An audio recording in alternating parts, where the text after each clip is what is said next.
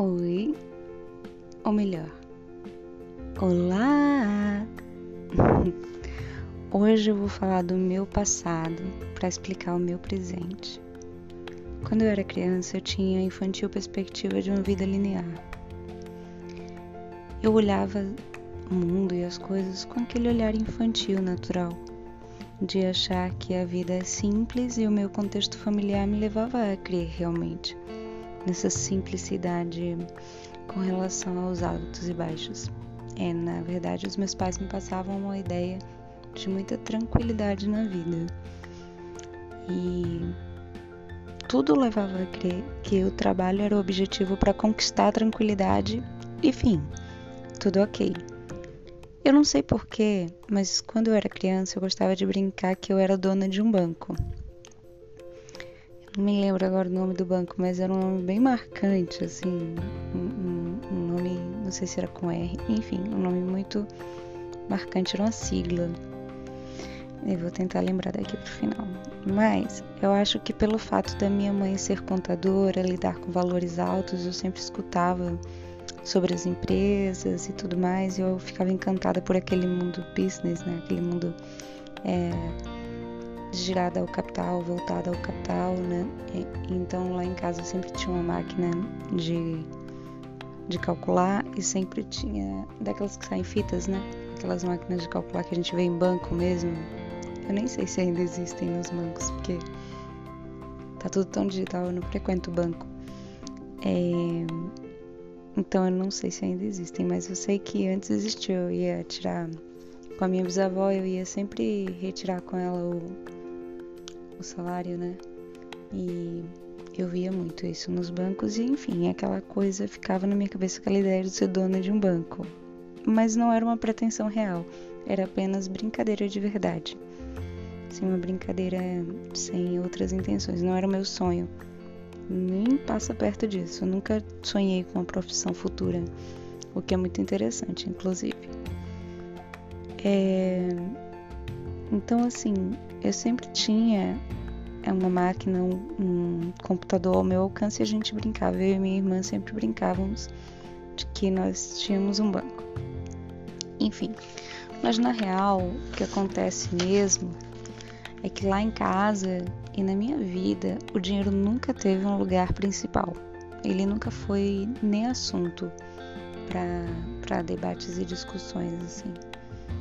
A diversão, a ternura, o amor, a missa do domingo de manhã, a visita aos avós, o café, o passeio na casa de Dindinha, que era minha bisavó, o biscoito simples com café ou com suco, isso sim sempre tiveram espaços afetivos e reais é, muito maiores em grandes proporções na minha família, na minha casa.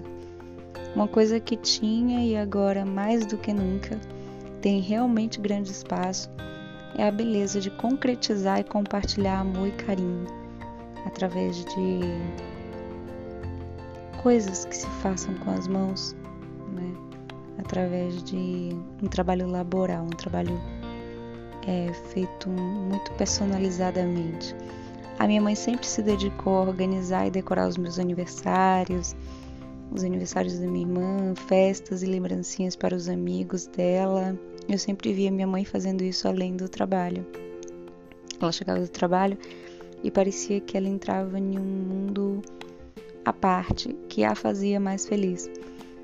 E ela tem muitos dons, a minha mãe, eu sou fã dela tem muitas habilidades. Ela tem habilidades na cozinha, tem habilidades manuais fantásticas. Ela já fez bonecas de lã maravilhosas.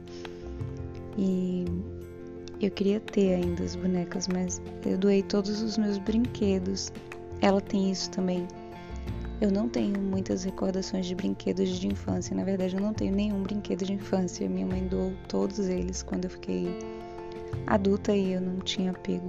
Enfim, acabaram sendo doados todos, eu não tenho nenhuma recordação além de fotos.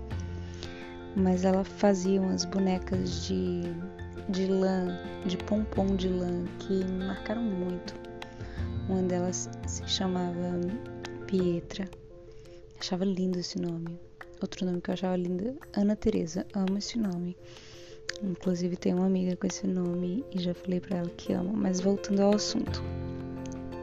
É, a minha mãe, ela tem muitas habilidades e ela sempre fez tudo muito bem feito e sempre fazia para os amigos, para presentear ou para ajudar nas festas, nos custos, cozinhava, enfim, cozinha, hoje menos, né? Porque ela agora é avó, tem outras atribuições, né? Os atributos manuais dela são voltados ao meu filho. Ela inclusive fez um, um tapetinho para ele brincar de almofadinhas. Perfeito. Enfim, a minha mãe sempre faz tudo muito bem feito. Isso, claro, é, foi visto por mim, admirado e influencia no que eu sou hoje e principalmente no que eu vim falar aqui hoje e agora.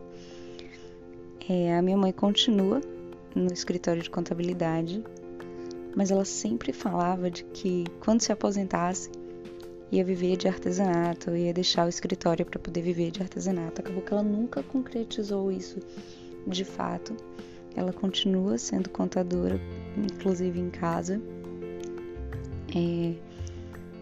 E aí chegamos aqui. Ela continua no escritório, mas a minha irmã criou a Contém Afeto. E a minha irmã Lorena é igualmente hábil, a minha mãe. E ela é pedagoga por formação e atua ainda em um nicho da pedagogia voltada à pesquisa, é, fazendo transcrições, enfim. Mas o que ela faz de mais incrível é transformar as peças de presentes e lembranças em puro afeto. Dá para ver o amor em cada linha que ela pinta nas porcelanas ou em cada presente que ela é, monta, que ela pensa e personaliza, enfim. E aqui estou eu para falar que chegou a minha vez de contagiar as pessoas dessa mesma maneira concreta, colocando energia, luz, amor, empenho em presentes através da minha loja, a nossa loja.